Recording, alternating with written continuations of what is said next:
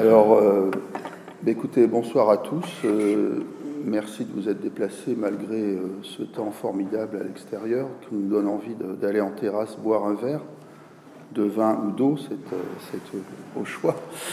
merci beaucoup à Cynthia, Madame Cynthia Fleury de m'avoir de m'avoir invité et d'avoir accepté le sujet que je vais proposer, qui est donc le parler de l'histoire du baclophène et surtout voir comment, euh, aujourd'hui, c'est une histoire toute récente, voir quelles leçons déjà euh, on peut en tirer, et vous verrez qu'on peut en tirer euh, un certain nombre de leçons. Je vais d'abord planter le décor très vite et, montrer que quand on parle d'alcool, on ne parle pas de, quelque chose d'anodin dans la, pathologie humaine, c'est un des fléaux euh, les plus euh, meurtriers et qui donc demande euh, des efforts thérapeutiques considérables. Et les efforts thérapeutiques jusqu'à ces derniers temps étaient souvent difficiles, parfois fructueux, mais la lutte contre l'addiction à l'alcool est quelque chose qui met au défi le, corps médical depuis, depuis très longtemps. Et je vous montrerai la, rupture qu'a constitué euh, l'utilisation du baclophène à forte dose. Je rappellerai les principales étapes de cette euh, histoire, qui commence en 2004, donc euh, on peut dire qu'elle est récente. Elle n'est pas finie, bien entendu. Et on verra les réticences ou les difficultés qu'il y a eu pour ce médicament à s'imposer comme un traitement des patients alcoolodépendants et on essaiera de comprendre pourquoi. Et vous verrez qu'il y a plusieurs pistes de, compréhension. Donc on essaiera de les, les développer. Alors sur la première euh, diapositive, j'ai rappelé que l'alcool est inégalement réparti dans le monde. Alors malheureusement, il n'y a pas les, les couleurs. C'est un matériel euh, que nous a aimablement prêté le service de radiologie, mais il n'y a pas de couleur. Donc c'est pas très gênant, sauf pour euh, deux, trois diapositives. Sur cette première diapositive, vous voyez donc euh, dans les parties les plus sombres, c'est là où l'on consomme le plus d'alcool. Vous voyez notamment la Russie, l'Europe, l'Amérique du Nord, mais également l'Amérique du Sud, une partie de l'Afrique et l'Australie. Et surtout, la morbidité et la mortalité liées à l'alcool sont considérables. Bon, je n'insiste pas, mais euh, on considère donc que euh, par an, euh, on, on, peut attribuer à l'alcool 3 millions de décès prématurés. Alors, comme on n'a pas la couleur, je vais passer cette diapositive, mais elle montre rapidement quand même que la consommation en litres d'alcool par an varie selon les, pays, et que dans certains pays, il y a une faible fraction de consommateurs qui consomment énormément, et dans d'autres pays, comme la France, c'est énormément de, personnes qui, consomment. Il y a évidemment des, buveurs excessifs, mais la, consommation est très, euh, très répandue et le nombre d'abstinents euh, est, est, très faible. Alors, Bon, ça, c'est difficile de, la commenter étant donné qu'on n'a pas la, couleur, donc elle est, difficilement lisible. En revanche, cette diapositive est très lisible et elle vous montre que le chiffre euh, de décès attribuables à l'alcool est, considérable en France, ça c'est en France, par an, donc c'est 49 000 morts prématurées.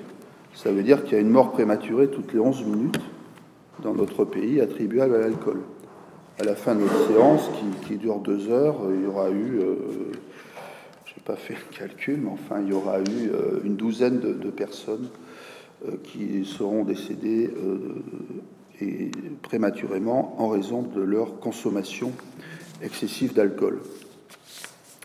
On considère qu'il y a à peu près en France 5 à 6 millions de personnes qui ont une consommation excessive ou une addiction. L'addiction, c'est environ 2 millions.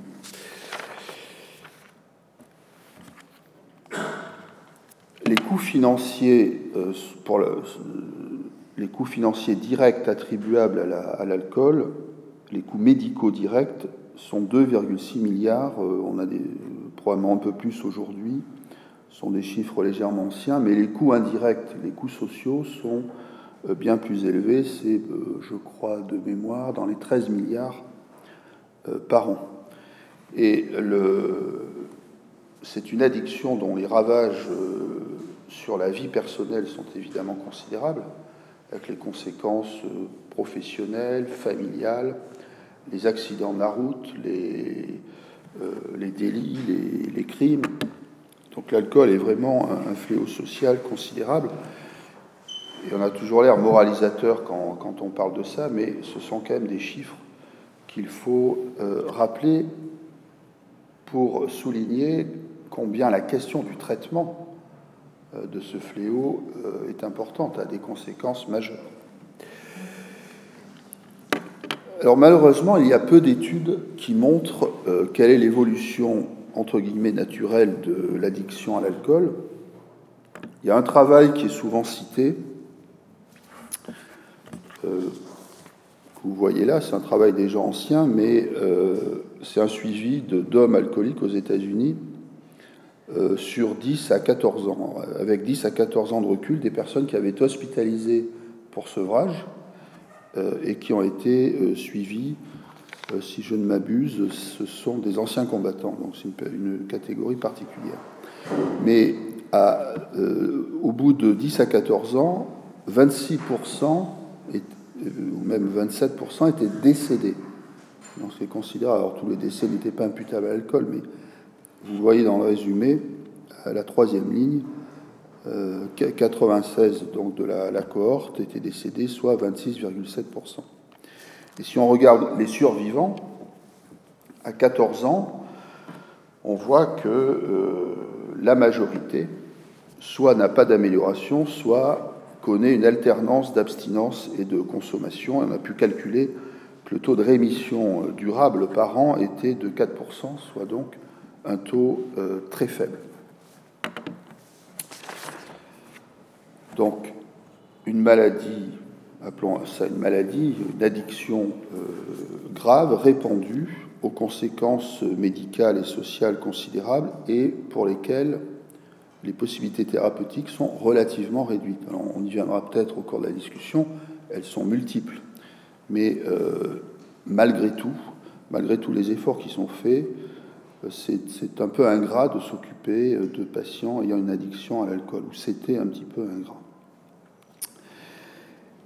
Et euh, à mes yeux, mais je ne suis pas le seul à penser cela, euh, il y a quand même une date importante, euh, c'est 2004, fin 2004, l'observation, l'auto-observation d'Olivier Amezen qui a montré l'intérêt des fortes doses de baclofène pour soigner l'addiction à l'alcool. Et à partir de ce moment-là, on a eu un, instrument beaucoup plus puissant, un instrument, un outil thérapeutique beaucoup plus puissant que ceux dont on disposait. Alors je vais euh, parler de, des, différents événements qui ont marqué cette histoire. Contrairement à ce que certains pensent, le, le, n'est pas tombé comme ça du ciel. Il y a eu beaucoup de travaux avant 2004 euh, je vais les résumer. Il y avait des travaux à la fois chez l'animal qui montraient l'efficacité euh, du baclophène sur des modèles euh, d'addiction à l'alcool, modèles dont on sait qu'ils sont très prédictifs de, ce qui se passe chez l'homme, donc c'est chez la souris ou chez le rat. Euh, et il y avait aussi, il y a eu des études à faible dose chez l'homme dans l'alcoolodépendance qui montraient pour certaines d'entre elles, une efficacité euh, tout à fait euh, significative euh, au plan statistique. Et puis donc, à partir de 2004, les choses ont, changé avec l'utilisation de fortes doses, parce que pour moi, c'est ça l'élément clé. Et là non plus, on n'insiste pas assez sur le fait que tout a changé à partir du moment où Amezen a l'idée d'utiliser de fortes doses. Son auto-observation n'a pas eu beaucoup de, suite, c'est-à-dire qu'elle n'a pas créé beaucoup de vocation chez les médecins qui soignent les patients souffrant d'addiction à l'alcool, et ça a été peu utilisé. vous vous allez me dire, une observation sur une seule personne, ça suffit peut-être pas, mais au moins ça doit susciter la curiosité et, l'envie d'essayer. Mais voyant toutes ces réticences, Olivier Amezen a, fait paraître en 2008 aux éditions de Noël un livre grand public où il a parlé de ce qui lui était arrivé, un livre qui s'appelle Le Dernier Vers. Et à partir de ce moment-là, beaucoup plus de médecins se sont intéressés au baclofène, souvent sous la pression des patients d'ailleurs. C'est une des caractéristiques aussi de l'histoire du, du. Les pouvoirs publics euh, ont dû être un peu euh, alertés, on va dire ça comme ça. J'allais dire violés, ça serait peut-être euh, excessif. Ont été quand même secoués, on va dire secoués, pour qu'ils prennent en considération cette thérapeutique. Et euh, il y a un dispositif en France très particulier et très favorable aux, patients et défavorable à l'industrie. Mais euh, ça, c'est typiquement français. C'est ce qu'on appelle le, dispositif de RTU, recommandation temporaire d'utilisation. On y viendra tout à l'heure. Euh, les pouvoirs publics, la NSM a accordé une première RTU en 2014. C'est c'était la manifestation d'une reconnaissance officielle de ce médicament. Euh, pour des raisons que je vous dirai tout à l'heure, les études en double aveugle contre placebo du baclofène à forte dose ont mis du temps à être, euh, à être menées. Euh, il y a eu beaucoup d'obstacles, mais une première de ces études est parue en 2015, une étude allemande très positive, et une autre étude qui n'a pas encore été publiée, mais qui a été présentée lors d'un congrès, l'étude française Bacloville a euh, confirmé euh, les, résultats en double aveugle contre placebo à forte dose. D'autres études en double aveugle contre placebo, soit à dose faible, soit à dose moyenne, euh, dont les résultats sont moins frappants, mais pour une simple raison, c'est qu'on n'a pas utilisé les bonnes doses. Et enfin, tout récemment, en mars dernier, la deuxième RTU, qui est beaucoup plus souple, qui est élargie par rapport à, la précédente, est, parue, et un laboratoire, Etifarm, a enfin déposé une demande d'autorisation de mise sur le marché pour le baclofène dans l'indication euh, de l'addiction à l'alcool. Donc ça, ce sont les grandes étapes. Alors quelques mots euh, rapides sur euh, les travaux précliniques vous avez sous les yeux la molécule du, baclofène en projection plane. C'est un mélange de, en fait, de baclofène droit et de baclofène gauche. Vous savez que c'est Louis Pasteur qui a montré que souvent les, euh, une même substance est en fait un mélange de, comme la main gauche et la main droite. Donc il y a, deux formes qui, euh, correspondent dans un miroir. Et donc, pour le baclofène, c'est son cas, c'est le cas de beaucoup de médicaments. Euh, et on a montré que c'était la forme droite qui était active. Alors, on connaît quand même la cible moléculaire du baclofène, la cible biologique. C'est un produit qu'on pourrait qualifier de, de drogue propre. C'est une traduction euh, qu'on distingue les, dirty drugs des, drogues propres. Ce qu'on appelle les dirty drugs sont des produits, des médicaments, drogue au sens médicament, qui ont une action sur tout un tas de récepteurs différents. Alors qu'une drogue spécifique, elle va avoir euh, une action sur un seul type de récepteur. Et c'est le cas du baclofène. Donc il a euh, une action agoniste c'est-à-dire il favorise la transmission qui est médiée par les récepteurs GABA B. Les tranquillisants comme le Valium, les benzodiazépines, eux, ont une action sur euh, favorisant aussi la transmission médiée par les récepteurs GABA A. Donc je n'entre pas dans les, détails. Euh, alors là, je suis peut-être allé trop vite. Voilà. Donc je n'entre pas dans les détails euh, euh, biologiques. En revanche, je vais quand même dire un petit mot sur ce qu'on suppose comme action neurobiologique du baclofène. Vous savez que le cerveau est un organe relativement complexe, dont on n'a pas percé tous les mystères, mais enfin, il y a des voies qui sont importantes dans l'addiction. C'est le circuit de la récompense, c'est une voie qui est médiée par la dopamine et euh, il y a des circuits, euh, des, neurones GABAergiques sur lesquels donc agit euh, le baclophène, qui ont un rôle inhibiteur sur ces voies dopaminergiques. Donc ça veut dire que le circuit de la récompense, les, structures cérébrales qui sont impliquées dans, le comportement addictif, en général et celui de l'alcool en particulier, sont inhibées par l'action du baclophène. Et donc tout ça est très euh, rationnel et euh, cohérent.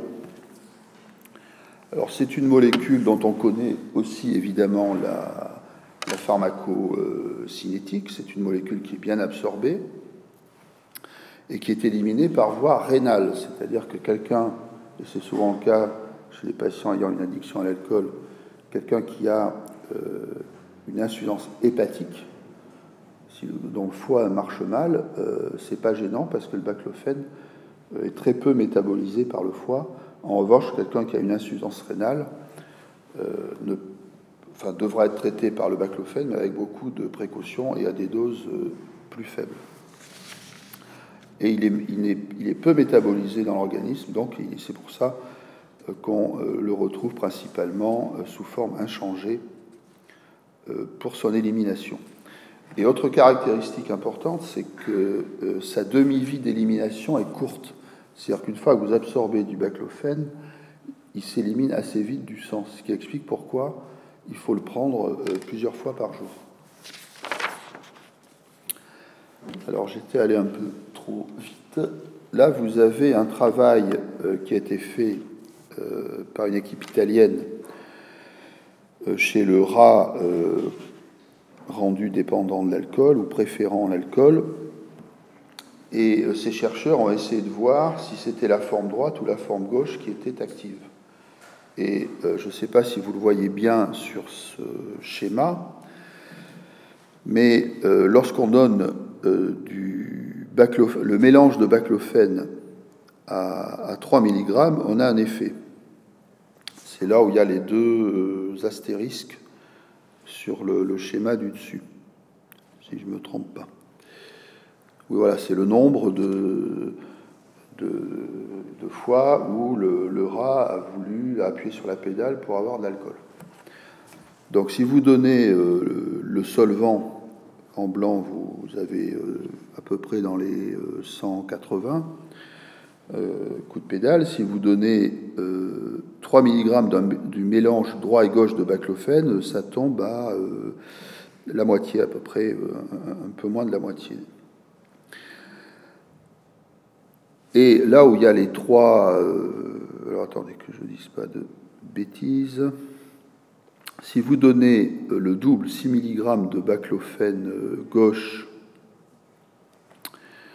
ou euh, de baclophène euh, droit, vous voyez qu'il y a une différence, c'est-à-dire que le baclophène droit est, actif alors que le gauche euh, n'a aucune activité, c'est quasiment comme le placebo. Et alors de façon assez frappante, et retenez ce chiffre, les doses efficaces chez l'animal, c'est dans les 3 mg par kilo. Et là, le rat qui a plutôt tendance à appuyer sur la pédale pour euh, recevoir, euh, obtenir de l'alcool.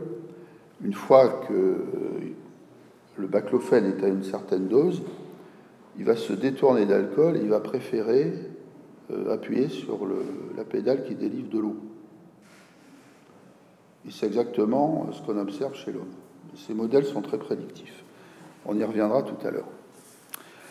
Alors comment est-on passé des applications neurologiques du baclophène, parce que le baclophène a été utilisé d'abord à partir des années 70, donc c'est un médicament qui est très bien connu, utilisé depuis 40 euh, ans, plus de 40 ans.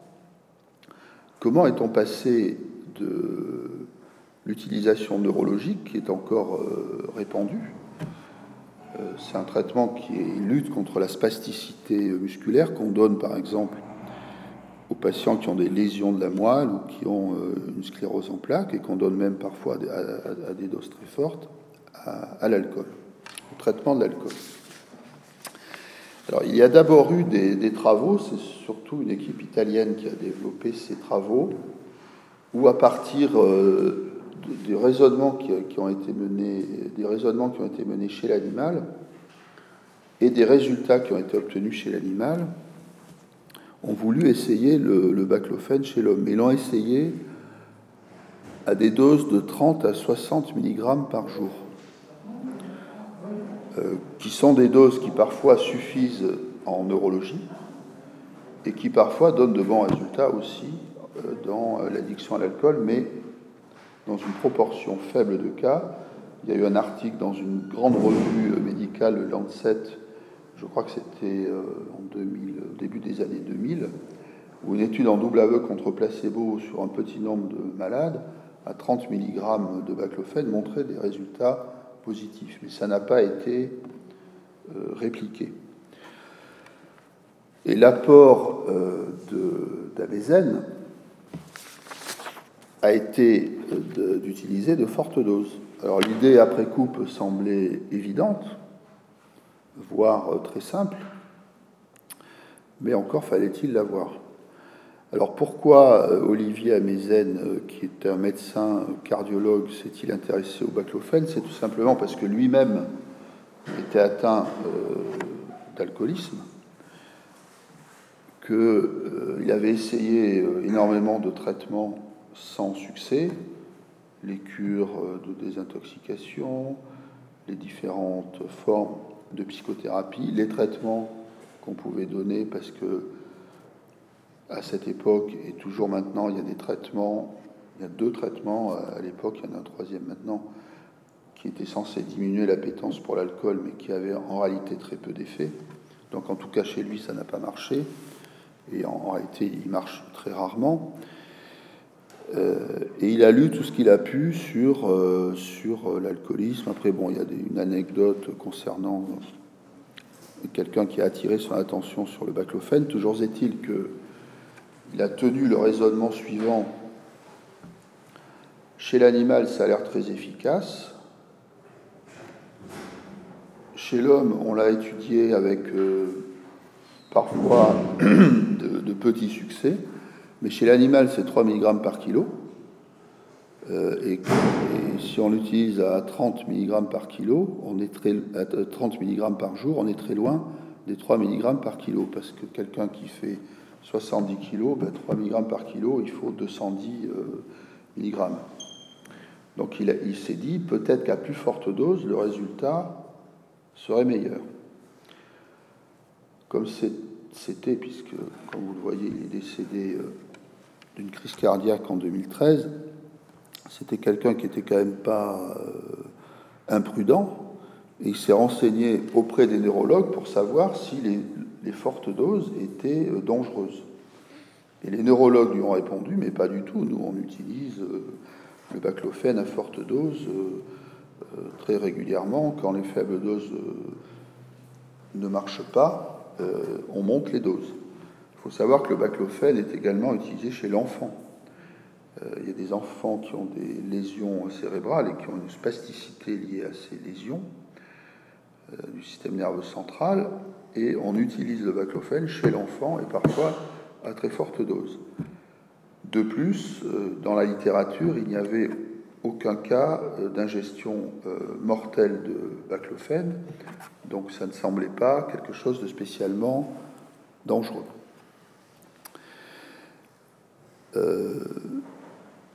Et qu'a-t-il fait? Il, a expliqué ça dans cette publication qui a été rendue disponible sur Internet en décembre 2004, puis qui après a donné une publication sur papier en début 2005. Euh, il a expliqué qu'il a... Euh, alors là, vous avez... Ah, on n'a plus rien. Ça va revenir. Euh, il a expliqué ce que je viens de vous dire, c'est-à-dire que l'idée d'utiliser de, fortes doses avait des justifications et n'était pas euh, dangereuse.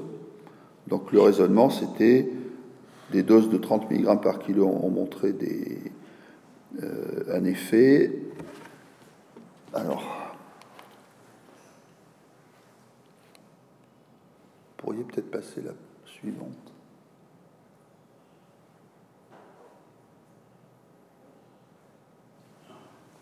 Voilà.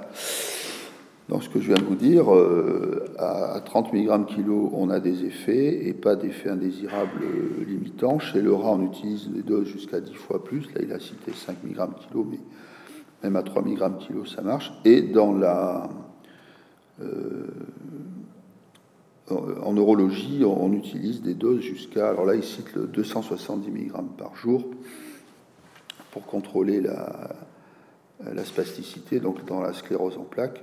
Et euh, il n'hésite pas même à aller, comme il l'écrit ensuite, à 300 mg par kilo, tant que la somnolence ou la faiblesse musculaire ne limite pas euh, le traitement.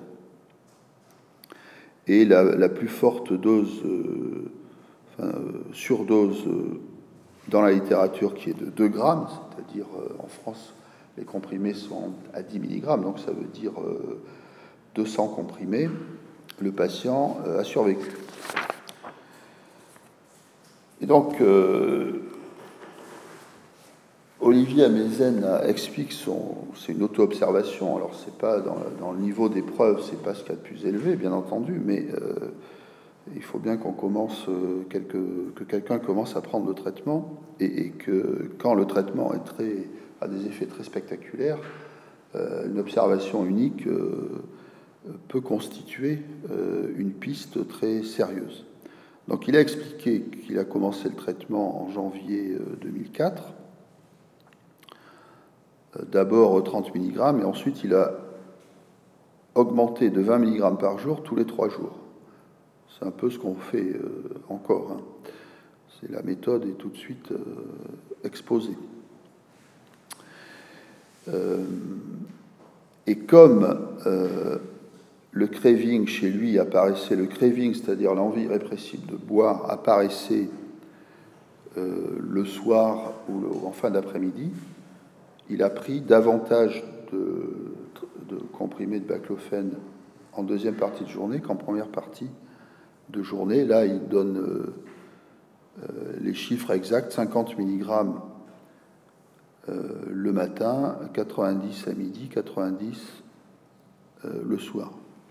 C'est un peu ce qu'on fait. Alors, on a maintenant une façon de faire qui est un peu différente, mais grosso modo, c'est quand même le cadre, le cadre d'utilisation qui était fixé d'emblée.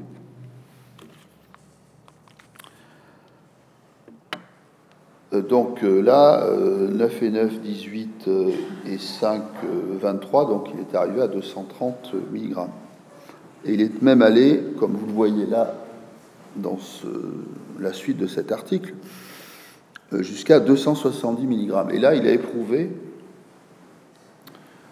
ce qu'il a appelé un état d'indifférence. Enfin, il était indifférent à l'alcool, de façon d'ailleurs surprenante, parce que il ne s'attendait pas à éprouver cet effet, mais l'alcool ne lui disait plus rien. Et comme à cette dose-là, les effets indésirables étaient euh, euh, importants, notamment la somnolence, il a progressivement réduit la dose à 120 mg et euh, ensuite il est resté à 120 mg et quand il se sentait, quand il en ressentait le besoin ou se sentait à risque, il prenait 40 mg de plus. Là encore, c'est exactement ce qu'on fait, mais c'est pas par pour faire comme par imitation, par révérence ou par adoration à ce qu'a fait Amézène, mais parce que c'est comme ça que ça marche bien. C'est-à-dire qu'on atteint cet état d'indifférence où la personne n'est plus du tout attirée par l'alcool ou peut en prendre à l'occasion, mais en contrôlant parfaitement sa consommation. Ensuite, une fois ce, palier atteint, on peut par la suite, euh, plus ou moins vite en fonction de la tolérance, baisser le traitement arriver à une dose plancher, en dessous de laquelle euh, le patient se sent beaucoup plus à risque, et lui conseiller, euh, ou même souvent les patients le font, ils pensent tout seuls, de, prendre un, deux, trois ou quatre comprimés en plus quand ils vivent par exemple une situation stressante.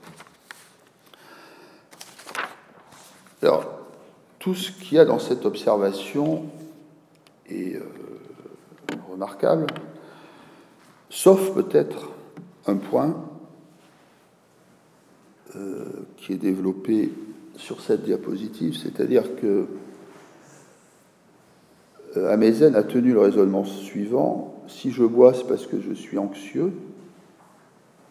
Le baclofène a des propriétés anxiolytiques, donc le baclofène non seulement traite le, craving, l'envie de boire, l'appétence pour l'alcool, mais il traite aussi la cause, c'est comme ça qu'il s'est exprimé, euh, de, de, son addiction, c'est-à-dire l'anxiété. En réalité, c'est une information très contestable parce que les, propriétés anxiolytiques du baclofène ne sont pas euh, constantes. C'est un produit qui a énormément d'effets, on verra ça tout à l'heure, désirables et indésirables. Euh, mais euh, le raisonnement de dire ça y est, j'ai découvert le traitement de la cause de l'alcoolisme est excessif. Bon, mais euh, une publication ne peut pas être parfaite, hein, il faut bien critiquer. Bon, Amézen n'était pas était cardiologue, n'était pas psychiatre ni addictologue. Euh, il se vantait de ne pas l'être, bien entendu, mais euh, je pense que dire que l'anxiété est la cause de l'addiction à l'alcool est un raccourci qu'on ne peut pas euh, admettre aussi facilement.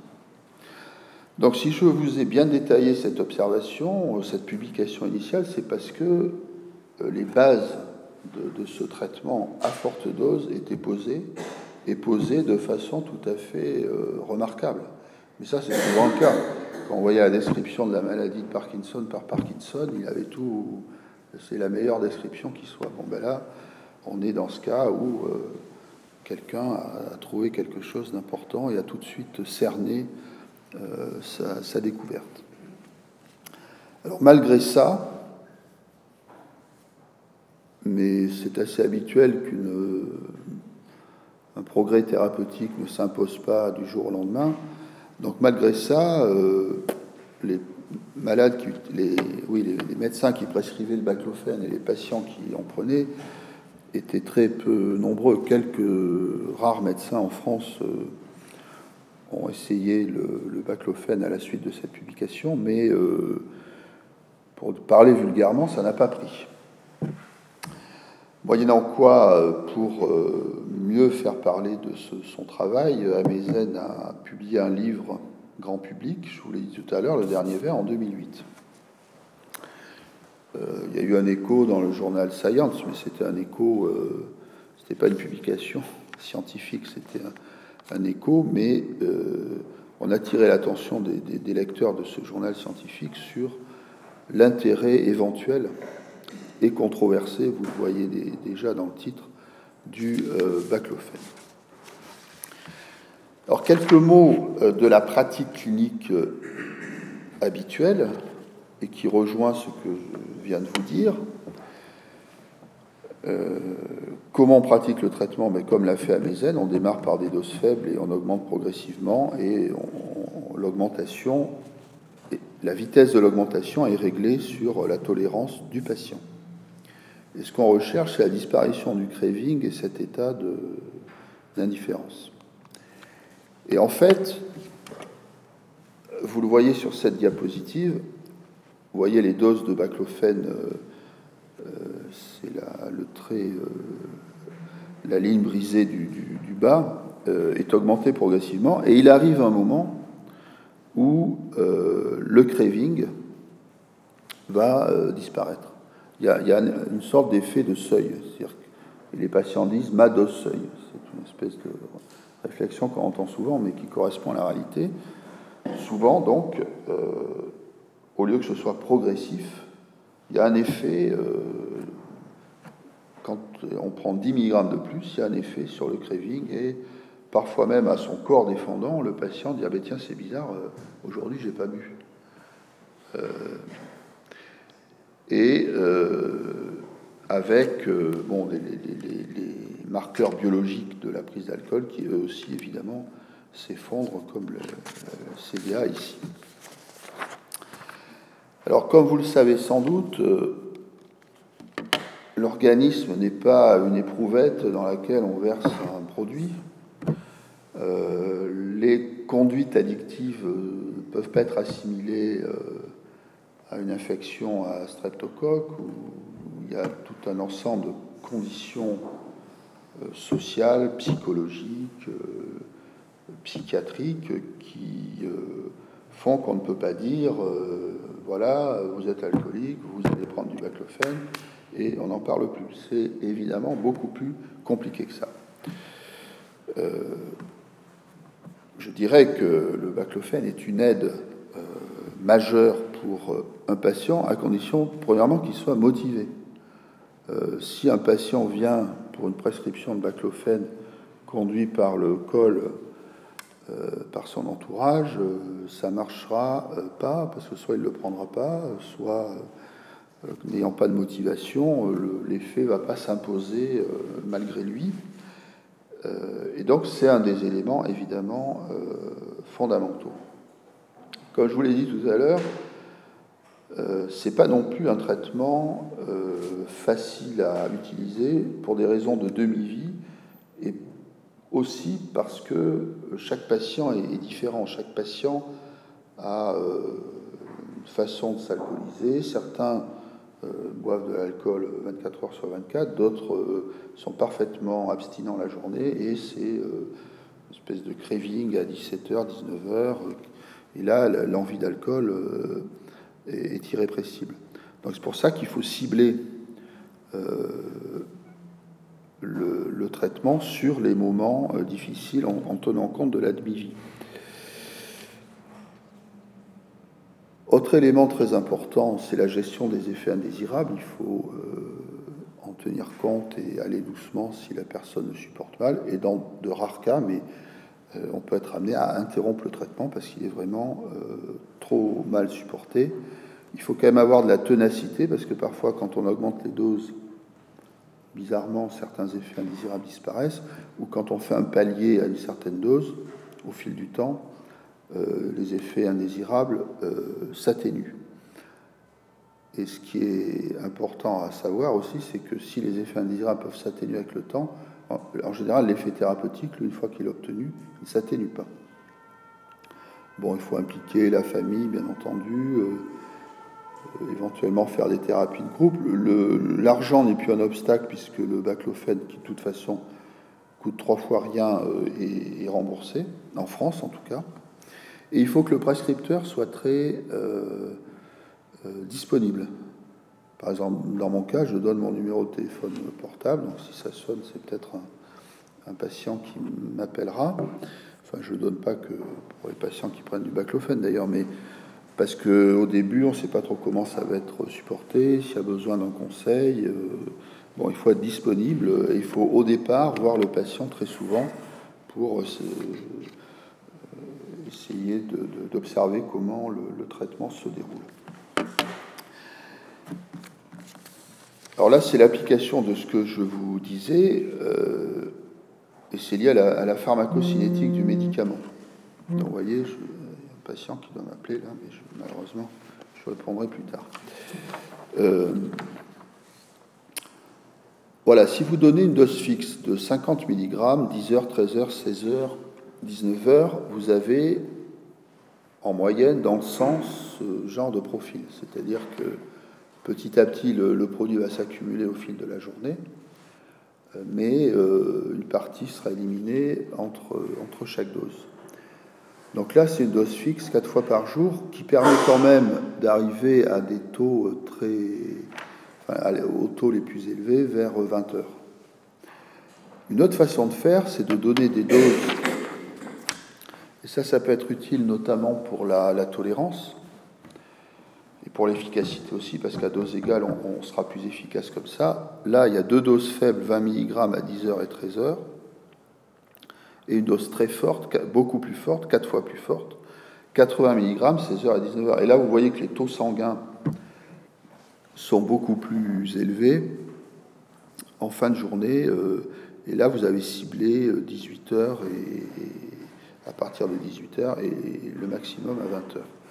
Et les patients euh, nous ont appris, parce que finalement c'est eux qui ont dit la meilleure façon de procéder quand on a un, craving à heure à peu près fixe, c'est de prendre une forte dose une heure et demie avant et, trois heures avant.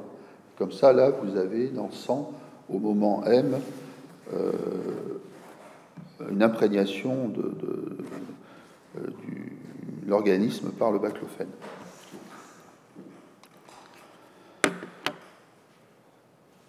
Vous l'ai dit, l'intérêt du baclophène, c'est qu'il supprime, alors il supprime dans le meilleur des cas, parfois il diminue, mais euh, ce qu'on recherche, c'est la suppression du craving. Il y a un autre élément euh, important, c'est que quand euh, quelqu'un qui avait l'habitude de consommer de l'alcool et qui était dans l'impossibilité de s'arrêter une fois les premiers verres pris, sous baclophène va pouvoir boire un, verre qui ne finira peut-être même pas, mais va contrôler sa, consommation. C'est-à-dire le premier verre ne va pas entraîner euh, une, prise euh, massive d'alcool. Donc le, le, contrôle est rétabli. Et enfin, il y a ce désintérêt pour l'alcool, cette indifférence ou ce moindre intérêt, parce que là aussi, il ne faut pas avoir le fétichisme de l'indifférence. On voit parfois des patients qui, euh, buvaient par exemple euh, une bouteille et demie de vin tous les jours, euh, qui viennent vous voir et disent ah, Je suis bien embêté, je ne suis pas indifférent. ah bon, mais qu'est-ce que vous buvez? Oh, je bois un verre ou deux maintenant par jour. Attendez, c'est quand même un bon résultat. C'est pas, on ne va pas augmenter, augmenter, augmenter encore les doses pour euh, avoir la différence si vous arrivez à une consommation aussi, bien contrôlée.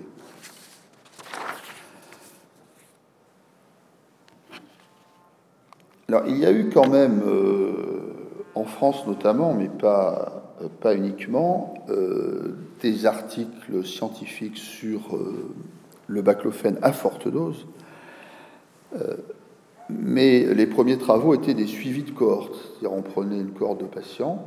Euh, alors là, vous avez une cohorte de 181 patients. C'est un travail donc euh, supervisé par euh, le professeur Philippe Jory, professeur de médecine générale. on, prend une cohorte de patients qui veulent être aidés pour arrêter de boire, et puis on voit ce qui se passe au fil du temps euh, en les traitant par le baclophène. Et dans cette étude, on a suivi euh, la procédure thérapeutique que je viens de vous décrire, et les doses euh, maximales qui étaient admises étaient de 300 mg. Parce qu'il y a des publications qui montrent qu'on peut aller jusqu'à ces doses sans que ce soit dangereux, et certains patients prennent même des doses au-delà de 300 mg, parce que quand ils supportent bien le traitement, euh, on peut aller au-delà. Et euh, les résultats euh, dans cette étude d'observation d'un an montraient une, de, de, très bons résultats, c'est-à-dire soit l'abstinence, soit une consommation modérée et à risque faible, de 58% sachant que les patients qui avaient quitté l'étude étaient considérés comme des échecs. Alors ce chiffre est important parce que la plupart des études de cohorte ou les études en double aveugle contre placebo à forte dose retrouvent à peu près ça, c'est-à-dire une réponse qui se situe entre 50 et 60% ce qui est considérable. Je ne sais pas si vous vous rappelez des chiffres que je vous ai donnés tout à l'heure. Donc là, on fait un bon euh, qualitatif euh, important dans, les résultats.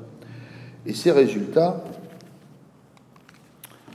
euh, se maintiennent dans le temps. Là, c'est une étude de Renaud de Borper, qui est un des pionnier dans l'utilisation du baclofène avec Philippe Jory. lui, il a publié une cohorte de 100 patients à deux ans et il trouve à peu près les mêmes résultats.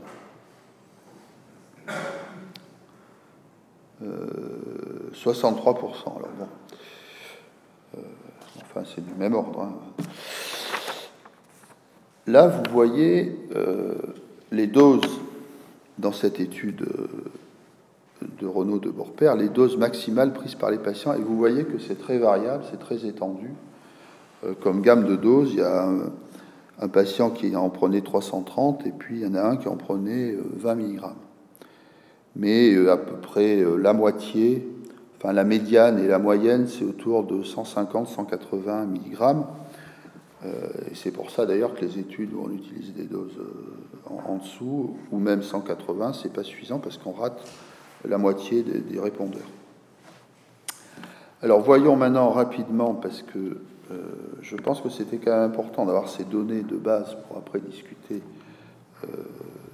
du pourquoi ce traitement ne s'est pas imposé aussi vite qu'il aurait dû. Euh, donc il y a eu une première étude euh, en double aveugle contre placebo, une étude allemande sur une cinquantaine de patients.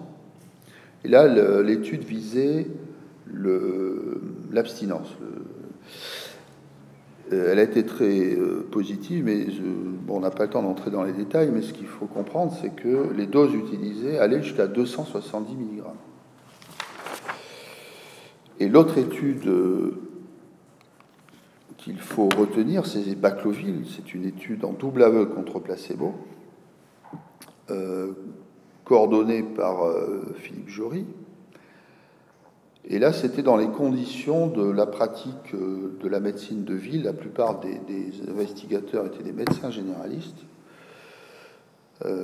parce que le baclofène a été surtout défendu par des médecins généralistes, par des psychiatres, mais pas tellement par euh, les addictologues, du moins ce qu'on est convenu d'appeler les leaders de l'addictologie. Il y a beaucoup d'addictologues euh, qui, ont, qui, ont, vu un intérêt, qui l'ont utilisé, mais le corps, si je puis dire, des addictologues a plutôt réagi avec euh, hostilité ou prudence. Alors dans l'étude Bacloville, faite, comme son nom l'indique, en ville, euh, les doses utilisées étaient euh, de. Euh, les doses prescrites, vous voyez, la médiane, c'est 180. Le placebo, c'est 210, ce qui est normal parce que il y a plus de répondeurs avec le baclofène qu'avec le placebo, donc on donne davantage de placebo en espérant qu'il y aura une réponse. Et là aussi, vous voyez que c'est très, très étendu quand on regarde les, les cartiles le minimum et le maximum. Il y a un patient qui a pris jusqu'à 420 mg de, de baclofène. Le placebo, c'est 300, puisque euh, normalement, euh, on, devait limiter à 300, 420, c'est qu'il y avait sûrement euh, de, bonnes raisons pour prescrire cette dose-là. Alors, qu'a montré cette étude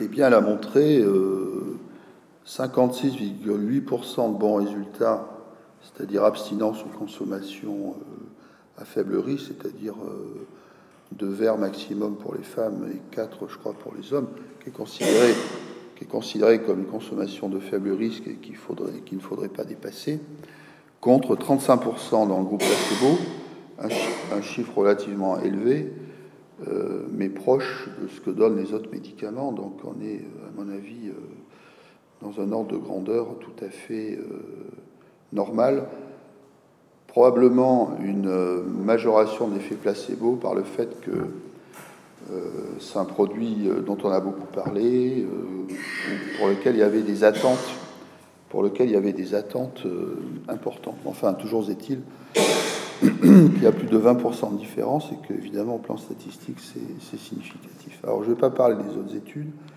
je ne vais pas parler de la cohorte qui a été suivie dans le service euh, mais euh, elle trouve des résultats tout à fait superposables aux résultats de Bacloville, euh, ce qui est très cohérent et qui montre bien que si des, dans des conditions différentes d'études et avec des, des, malades indépendants les uns des autres, ce sont pas les mêmes patients qui sont inclus dans ces différentes études, on, tombe sur le même taux d'efficacité, ça rend d'autant plus robuste le, les résultats. Alors, je vais vous dire quelques mots euh, des effets indésirables. Est-ce qu'elle est, elle est lisible ou pas, la, diapositive? Elle est illisible. Bon. Alors, je suis désolé, hein, mais. Donc, les principaux effets indésirables, ils sont nombreux. Je vais vous lire les premiers, je ne vais pas lire tous, mais c'est insomnie ou somnolence, parce que ça peut donner les deux, fatigue, dépression ou, euh, symptômes dépressifs, pas toujours des dépressions durables et profondes, mais ce qui peut arriver, vertige, paresthésie, des sensations de, picotement, euh, de décharge électrique, sécheresse buccale, nausées, vomissements, perturbation du goût ou des sens, euh, des coups de barre, alors ça c'est très typique des endormissements euh, brutaux, acouphènes, ça peut provoquer ou majorer des acouphènes, mais bon, dans des proportions relativement faibles quand même. Hein. Céphalée, excitation, ça peut perturber l'humeur dans les deux sens. Douleurs abdominales, hypersudation. Il y a un tableau qui a été fait, mais qui ne doit pas être très lisible, donc je passe, qui recense. C'était la, première thèse qui a été faite dans, mon service sur le baclophène, qui recense vraiment de façon exhaustive tous les effets indésirables. Vous voyez que la liste est quand même longue. Donc, euh, ceux qui défendent l'utilisation du baclophène n'ont jamais masqué euh, le fait que ça pouvait entraîner des effets indésirables, mais euh, qui ne sont rien par rapport à la poursuite de la consommation excessive d'alcool. Alors on va aborder maintenant un, point intrigant, c'est devant cette accumulation de faits, devant ces preuves, comment se fait-il que euh, le baclophène ne soit pas tellement euh, utilisé, parce que à, l'heure actuelle, il doit y avoir euh, au mieux 100 000 patients qui prennent du baclophène, au mieux. Vous voyez là la courbe des ventes de baclophène. Alors, vous voyez qu'à partir de, 2008, alors c'était fait à partir de 2008, la date de parution du dernier verre ça a monté progressivement, ça a beaucoup monté en 2012, parce qu'en 2012, euh, euh, il y a eu beaucoup d'articles dans la presse, il y a eu des réunions scientifiques, euh, notamment une réunion à, l'hôpital Cochin qui a suscité énormément d'articles, et beaucoup de patients ont demandé à être traités par le baclophène, et beaucoup d'entre eux n'ont pas pu l'être parce que le médecin ne disait je connais pas, euh, je préfère pas. Bah, moi non plus, je connaissais pas. Hein, il suffit de s'informer. Euh, ou alors on n'a pas prouvé l'efficacité. Ou euh, mais non, mais non, c'est pas un médicament qui va traiter l'alcoolisme. bon, bref, il y avait tout un tas de bonnes et de mauvaises raisons. Alors qu'un médecin se sent pas en état de prescrire le baclophène, c'est tout à son honneur de ne pas être aventureux et de ne pas le, prescrire, à ce moment-là qu'il adresse le patient à quelqu'un qui, connaît euh, le maniement de ce médicament. Euh, mais, certains patients ont, reçu des fins de non-recevoir particulièrement euh, brutales certaines fois. Alors vous voyez que là aussi que la RTU, on ne peut pas dire qu'elle ait fait exploser les ventes, c'est presque l'inverse. Euh, mais en réalité, l'explication, c'est que, j'y reviendrai longuement tout à l'heure, c'est qu'un médicament concurrent a été mis sur le marché, et a été mis sur le marché à la façon dont on met sur le marché un médicament de nos jours, c'est-à-dire avec toute la machinerie euh, que les laboratoires pharmaceutiques euh, mettent en route pour doper les ventes de leurs produits, même si ce produit a des effets mineur. Et donc c'est pour ça que j'ai écrit sur la diapositive suivante que c'est un peu l'illustration euh, de certains mots de la médecine actuelle. Alors le baclophène est en tout point euh, atypique, mais l'élément clé, c'est ça. C'est le prix et le fait qu'il soit génériqué. le médicament princeps s'appelle le lioresal. Le comprimé vaut 11 centimes 48 et le générique vaut 11 centimes 0,3. Donc il y a déjà en, générique, on ne peut pas dire que ce soit beaucoup moins cher, mais enfin, c'est pas très cher. Alors même, ça peut devenir un peu plus cher quand il faut en prendre beaucoup. Enfin, malgré tout, c'est un produit euh, qui est génériqué, qui ne génère pas de profit considérable.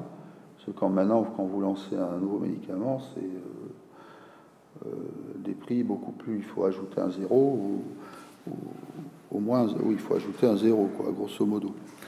Alors, les, euh, les indications officielles du Lioresal, l'AMM, c'est donc pour les, contractures euh, musculaires, et euh, l'AMM en ambulatoire va jusqu'à 80 mg par jour. Donc ceux qui ont prescrit le baclofène avant qu'il y ait la recommandation temporaire d'utilisation, mais même avec la recommandation temporaire d'utilisation, sont hors AMM, c'est-à-dire hors autorisation de mise sur le marché. Ça veut dire que le laboratoire ne couvre pas les accidents éventuels liés au produit. Ça veut dire aussi que ceux qui l'ont prescrit euh, l'ont fait en toute connaissance de cause, mais n'ont pas non plus été euh, des aventuriers dotés d'un courage à toute épreuve. C'est que les prescriptions hors AMM, euh, c'est 25% de toutes les prescriptions qui se font tous les jours. Les médecins font du hors AMM à tir larigot souvent sans le savoir. En pédiatrie, c'est 50%. Donc c'est pas non plus euh, quelque chose de, tout à fait exceptionnel de faire du hors AMM, mais ça a été beaucoup reproché euh, aux, médecins prescripteurs de, de Donc le point clé, c'est que c'est un produit qui ne génère pas de profit. Voilà. Pour l'industrie, ça en génère d'immenses pour les patients, mais ça, l'industrie pharmaceutique s'en fiche éperdument. En l'occurrence, s'en est fichu éperdument. Il est évident que le laboratoire titulaire de la molécule n'avait aucun intérêt à la promouvoir dans l'addiction à l'alcool, puisqu'il aurait fallu constituer euh, un dossier d'enregistrement, ce qui coûte très cher, financer des études, et s'il avait obtenu l'AMM, euh, on aurait prescrit le générique parce que c'était moins cher. S'il avait obtenu l'AMM même avec un meilleur prix, euh, comme c'est génériqué, n'importe qui, n'importe quelle euh, euh, entreprise pouvait faire le générique. Donc aucun, aucune incitation financière à promouvoir le baclofène comme un médicament est habituellement promu. Alors, qui a promu le, baclofène Bon, Amézène lui-même, parfois d'ailleurs avec excès, parce que il a inventé le baclofène euh, en lui prêtant toutes les vertus. On vient de voir qu'il ne les a pas toutes, puisqu'il ne marche pas dans 100% des cas. C'est rare d'ailleurs qu'un médicament marche dans 100% des cas, euh, surtout dans cette indication. Euh, et puis il y a quand même des effets indésirables. Enfin bon, c'est pas un médicament qui n'est pas une panacée, qui n'est pas miraculeux. Pour se moquer des défenseurs du baclofène, on disait on présentait un médicament miracle. Non, les miracles, c'est à Lourdes. Euh, dans nos cabinets de consultation, on utilise des substances efficaces. Donc c'est un produit efficace et qui a des inconvénients euh, comme tous les. Et il a d'autant plus d'inconvénients d'ailleurs que c'est un produit puissant.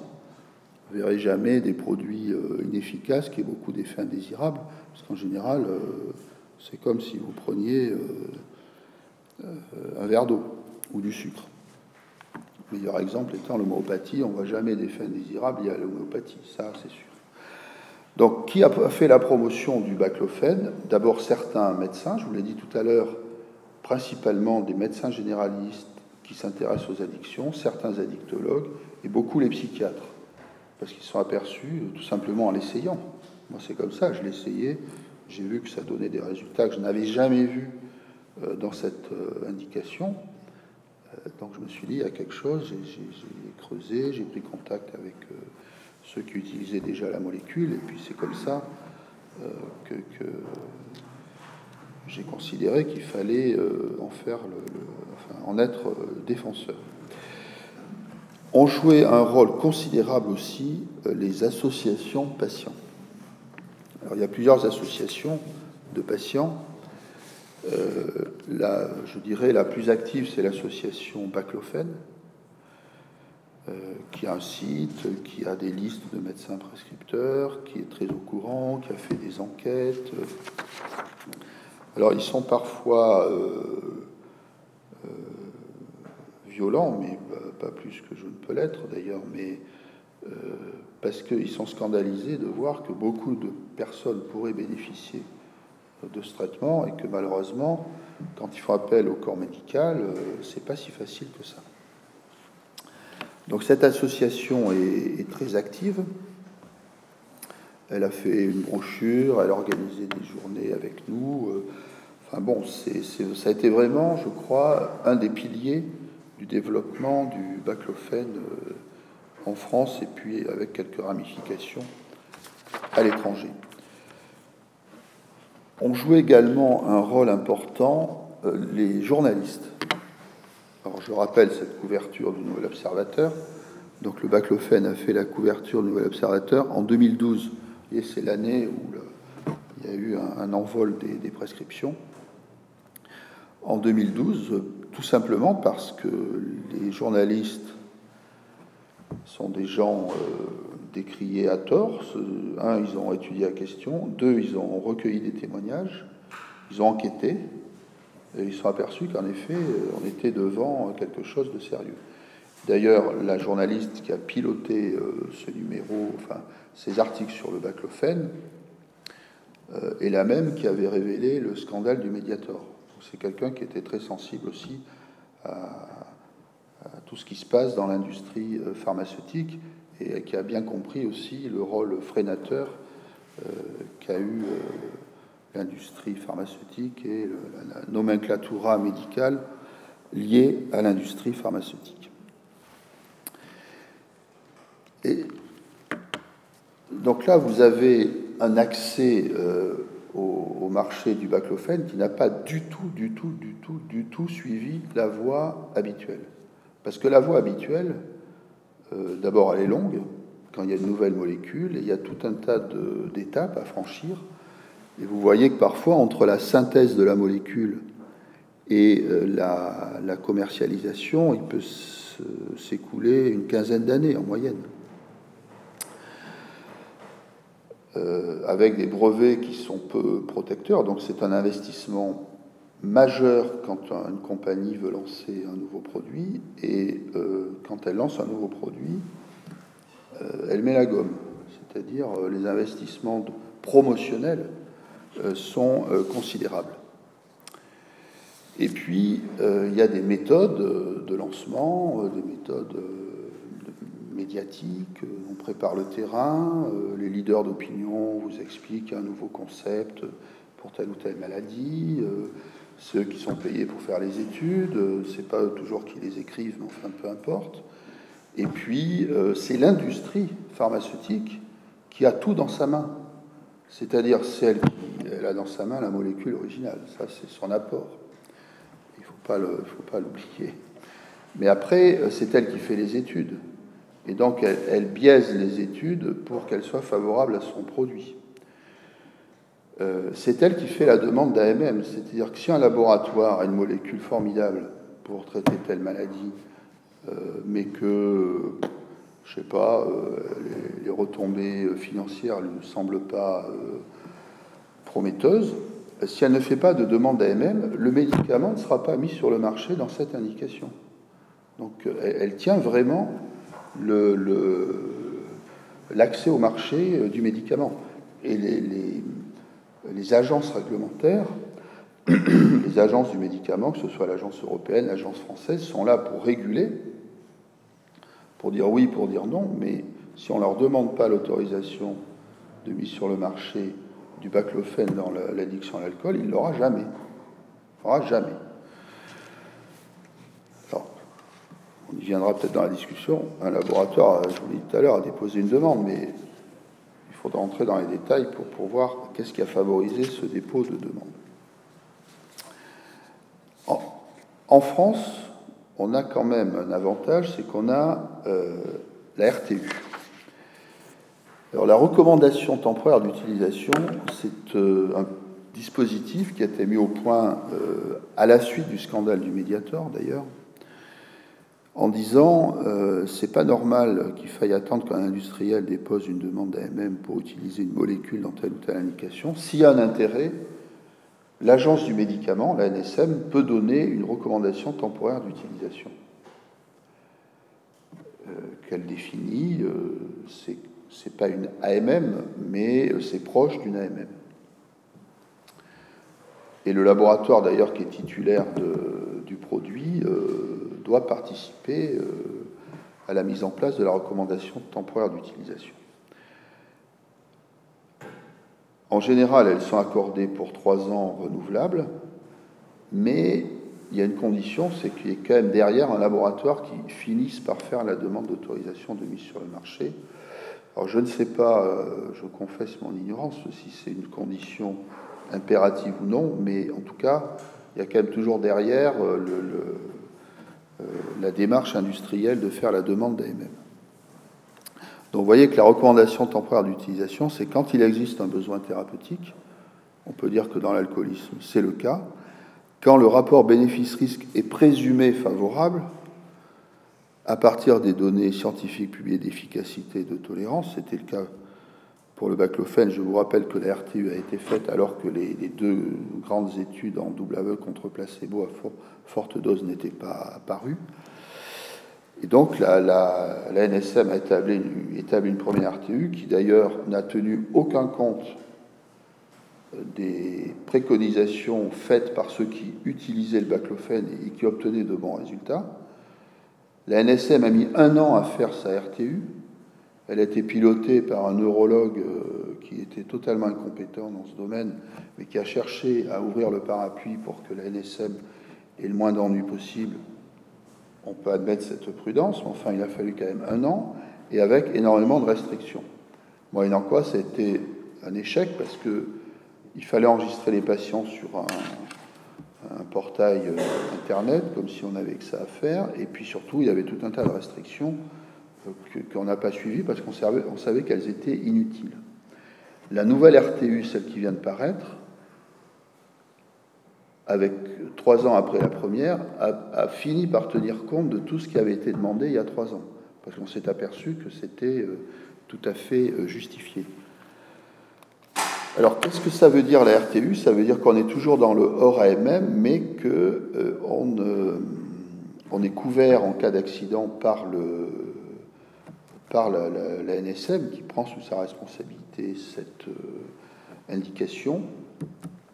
Et ça veut dire aussi que le médicament est remboursé, parce que normalement, quand c'est du hors AMM, ça ne doit pas être remboursé. Mais en pratique, ça l'est, et ça l'était même avant la RTU. Donc il y a un décret gouvernemental qui, peu après la première RTU, a autorisé le remboursement euh, du baclofène.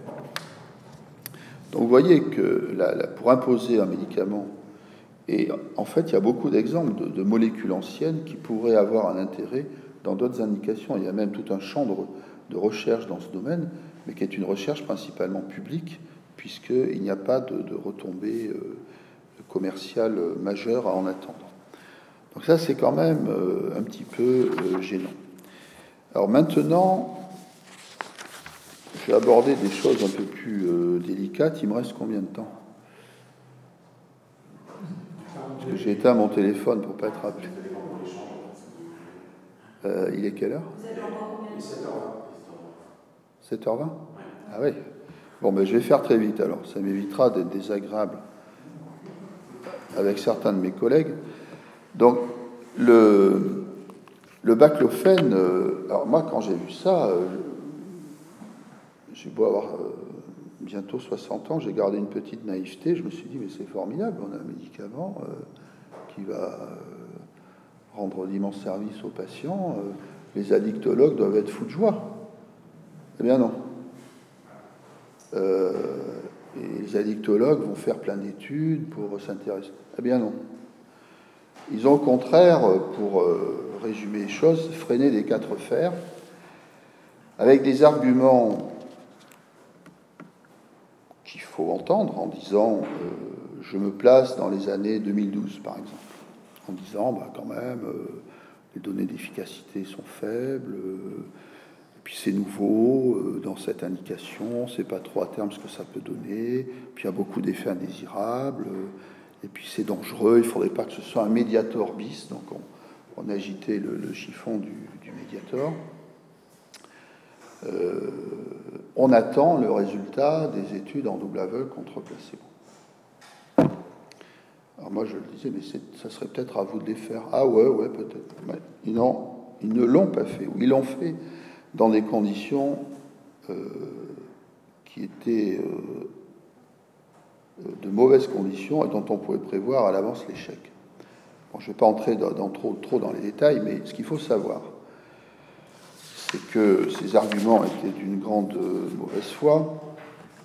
Et puis il y a eu, alors là, je ne vais pas entrer dans les détails parce qu'on n'a pas le temps, mais il y a eu toute une manipulation, euh, notamment de la Société française d'alcoolologie, qui a reçu beaucoup d'argent du laboratoire Lundbeck et commercialisé un concurrent direct du baclofène qui s'appelle le nalméphène. Euh, elle a fait, au moment où le nalméphène est sorti, des recommandations pour dire le nalméphène a prouvé son efficacité. Le baclofène, bon, pourquoi pas en deuxième intention, c'est intéressant, mais on n'a pas prouvé l'efficacité.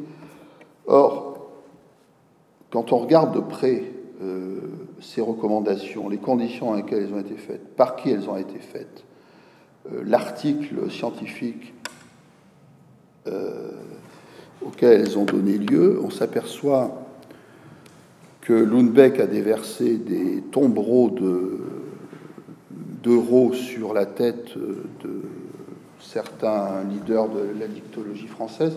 Alors, comme j'ai pas de temps, ça, m'est très pratique, j'aurais pas besoin de passer diapositive où il y avait certains noms. Mais vous savez, dans le serment d'Hippocrate, on, jure d'être fidèle aux lois de l'honneur et de la probité dans l'exercice de la médecine. Eh bien, je dirais que tout le monde n'a pas été fidèle dans cette affaire aux lois de l'honneur et de la probité. Et il y a une phrase terrible dans le serment d'Hippocrate, à la fin, euh, c'est que les hommes m'accordent leur estime si je suis fidèle à mes promesses, que je sois couvert d'opprobre et méprisé de mes confrères si j'y manque. Donc on peut être médecin et être couvert d'opprobre et, méprisé. Euh, c'est une chaire de philosophie, je ne vais pas citer beaucoup de philosophes, j'en citerai un, c'est Kant, le philosophe allemand, qui disait Tout homme a son prix pour lequel il se vend. Et donc, sous l'effet de liens d'intérêt, et ceux qui connaissent bien ce qu'est un lien d'intérêt savent très bien que un lien d'intérêt, c'est un conflit d'intérêt.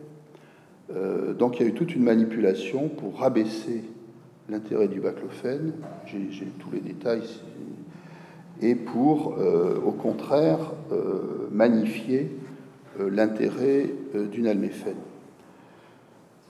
avec des manipulations de données, des mensonges, avec la volonté de faire passer les recommandations d'une société qui se dit savante, mais qui est surtout arrosées par l'industrie pharmaceutique pour les faire passer pour des recommandations officielles, alors que si recommandations officielles il y avait, elles, auraient été faites dans des conditions tout à fait différentes, et avec, euh, je vous répète, des, centaines de milliers d'euros déversés sur euh, l'ASFA, la Société française d'alcoolologie, et euh, quasiment tous ceux qui, à de rares exceptions près, sont dans la gouvernance de cette société.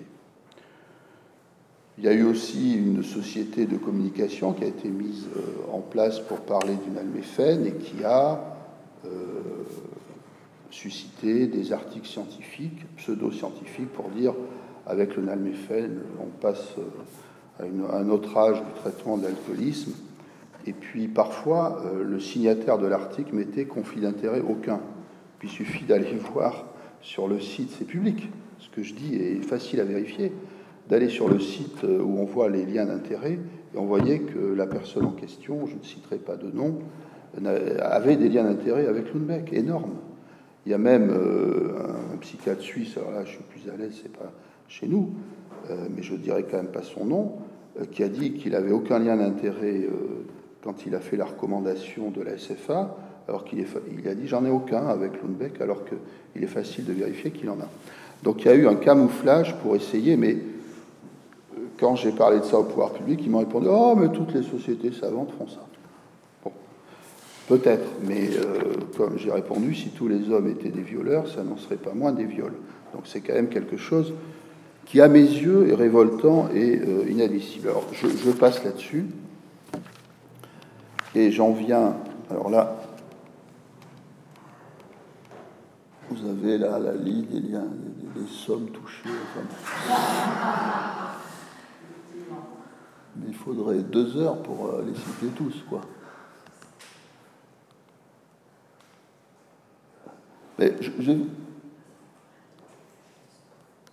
Alors, je vais vous citer juste un petit fait, c'est que euh, la recommandation de la SFA a été publiée dans un journal euh, scientifique et il est marqué qu'ils euh, ont reçu de l'argent de la Direction générale de la santé. Et moi, j'ai interrogé la Direction générale de la santé et j'ai un mail que j'ai reproduit là du directeur général de la santé en disant la SFA nous a bien demandé de l'argent, nous avons étudié le dossier et nous avons refusé de subventionner euh, les recommandations. Donc, euh, vous voyez, c'est vraiment des choses qui sont patentes. Et ça, ça illustre à mes yeux euh, les dérives qui sont de plus en plus dénoncées d'ailleurs euh, concernant euh, les, pratiques actuelles, notamment en matière de thérapie médicamenteuse. C'est que on est passé de l'évidence-based medicine, c'est-à-dire la médecine fondée sur les preuves, telle qu'elle avait été conçue initialement, avec des caractéristiques bien précise qu'on oublie. Euh, on est passé à ce qu'un auteur euh, euh, américain maintenant, mais d'origine grecque, Iaonidis, s'appelle la finance-based medicine. C'est-à-dire que maintenant, ce sont les considérations financières qui l'emportent sur les considérations scientifiques. Là, si vous voulez, c'en est une, belle démonstration. Alors, qu'est-ce que la médecine fondée sur les preuves On l'oublie souvent, on, croit que la médecine fondée sur les preuves, ce sont euh, les essais en double aveugle contre placebo. Non, pas du tout. Euh, les essais en double aveugle contre placebo, évidemment, euh, sont, c'est ce qu'il y a de mieux en, niveau de preuve, à condition que l'essai soit fait correctement, que les données de base puissent être accessibles parce qu'on peut manipuler les données. Enfin, il y aurait beaucoup à dire sur les, essais en double aveugle contre placebo, mais ce qu'il faut savoir, c'est que ce sont des essais qui sont très coûteux et que on en est à un stade où il n'y a quasiment que l'industrie pharmaceutique qui peut les financer. Mais elle, n'a pas intérêt à financer des, essais honnêtes, elle a intérêt à financer des essais qui servent ces, médicaments. Euh, mais la, médecine euh, fondée sur les preuves, c'est les meilleures données actuelles de la recherche clinique, il n'y a pas que les essais en double aveugle contre placebo, il y a aussi euh, tout un tas d'autres types d'études. Mais il y a aussi l'expérience clinique du praticien. Et ce qui m'a le plus choqué, je vous dirais, dans, toute cette histoire, c'est qu'on n'accordait pas crédit à des gens qui avaient traité des centaines de patients par ce traitement, qui n'avaient aucun intérêt euh, financier à le faire, puisqu'ils n'étaient pas payés pour prescrire ce médicament, et on refusait de partager leur expérience clinique. Et vous aviez des gens, mais partout, dans la grande presse, sur Twitter, dans les journaux scientifiques, euh, qui disaient, mais non, nous, il nous faut des études en double aveugle contre placebo. Euh, d'accord, mais euh, essayez-le, vous verrez bien. Si vous n'avez pas essayé ce traitement, vous n'êtes pas dans l'évidence-based medicine, puisque vous n'avez aucune expérience. Et l'évidence-based medicine, ça donne, telle qu'elle est réduite aux essais en double aveugle contre placebo, ça donne euh, l'illusion à certains d'être de grands scientifiques, parce qu'ils se contentent d'être des critiques littéraires, de lire des, articles de presse scientifique plus ou moins bien faits et plus ou moins embellis, euh, et qui jugent de tout. Et qui jugent de tout. Mais non. L'évidence-based medicine, c'est l'expérience clinique du praticien, et c'est aussi les préférences du patient. Parce que ça, c'est très important, ça rejoint ce que je disais tout à l'heure à propos de la motivation. euh, il faut tenir compte aussi de la demande du patient. Euh, si un patient veut tester le baclofène parce qu'il s'est informé, et de nos jours les patients sont beaucoup plus informés, euh, il y a certains patients qui en savent plus sur le baclofène que beaucoup de médecins, moi y compris. Et il faut avoir le. On n'est plus dans l'âge du médecin arrogant qui croit que la médecine lui appartient, que les patients lui appartiennent et que les maladies lui appartiennent. C'est un peu aussi ça qui a vexé les addictologues, c'est de voir que un malade, finalement, fut-il cardiologue, euh, leur donner des leçons. Euh, donc, c'est les préférences du patient. C'est ça l'évidence-based médecine. Or, ces éléments, euh, si on les prend en compte pour le baclofène, on les a.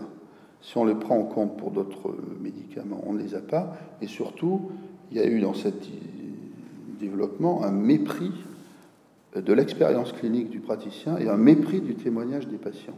Un patient vous explique ce qu'il a ressenti. Oh ben non, ça vaut rien, c'est pas un essai en W contre placebo. Je trouve qu'on est arrivé dans un réductionnisme et une aberration euh, de la conception de la médecine euh, qui est assez inquiétant. Alors j'en arrive à mes conclusions. Donc voilà, ça c'est un article qui vient de paraître où Ioannidis explique que l'évidence base medicine a été détournée de, son but, qu'il ne faut pas l'abandonner, euh, il faut qu'elle continue, mais il faut jeter les pirates par-dessus bord. Et c'est là qu'il lance le concept de finance-based medicine. Alors, en conclusion, euh, je vous l'ai dit, c'est une avancée thérapeutique importante. Euh, c'est pas ça qui va permettre de débarrasser la planète de, l'addiction à l'alcool. Il faut être sérieux. ça concerne, ça peut concerner un nombre très important de patients. Ça ne marche pas chez tous. Puis il y en a sur 10, il y en a entre 4 et 5 qui ne vont pas répondre au traitement ou qui ne pourront pas le prendre à des doses suffisantes ou qui auront des contre-indications. Enfin bon.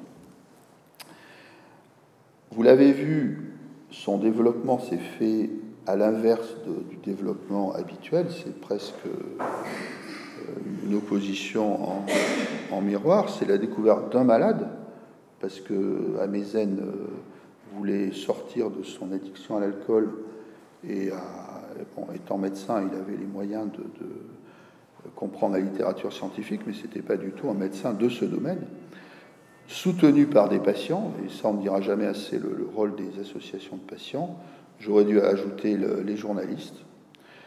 Des outsiders, je parle, je, fais référence au fait que ce sont des, médecins généralistes, des psychiatres. Enfin, c'est pas le, cœur de ce qui constitue la communauté addictologique. Par contre, l'arrogance médicale, ça les concerne. En opposition donc à des intérêts corporatistes, parce que plus ou moins consciemment, euh,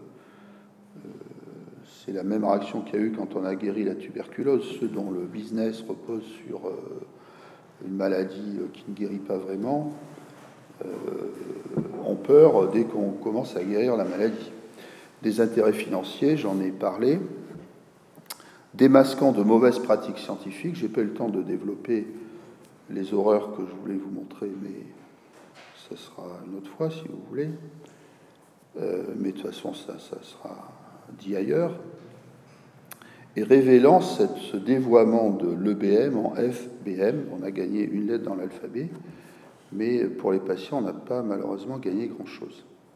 Et puis surtout, euh, d'un point de vue euh, thérapeutique, scientifique, c'est la voie qui est ouverte pour de nouveaux progrès, parce que on a maintenant la preuve, il y a d'autres substances d'ailleurs qui agissent sur le récepteur GABA B, que pour traiter l'addiction à l'alcool et d'autres addictions, euh, c'est euh, une voie donc euh, très prometteuse avec à l'étude tout un tas d'autres composés.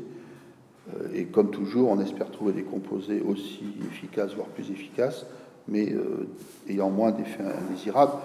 À la vie, ça sera difficile parce que les effets indésirables, ils sont liés aux propriétés pharmacologiques du médicament. Donc voilà, j'en ai terminé. Je vous remercie et comme il fait chaud, on ira voir quelque chose en sortant. excusez-moi. Merci.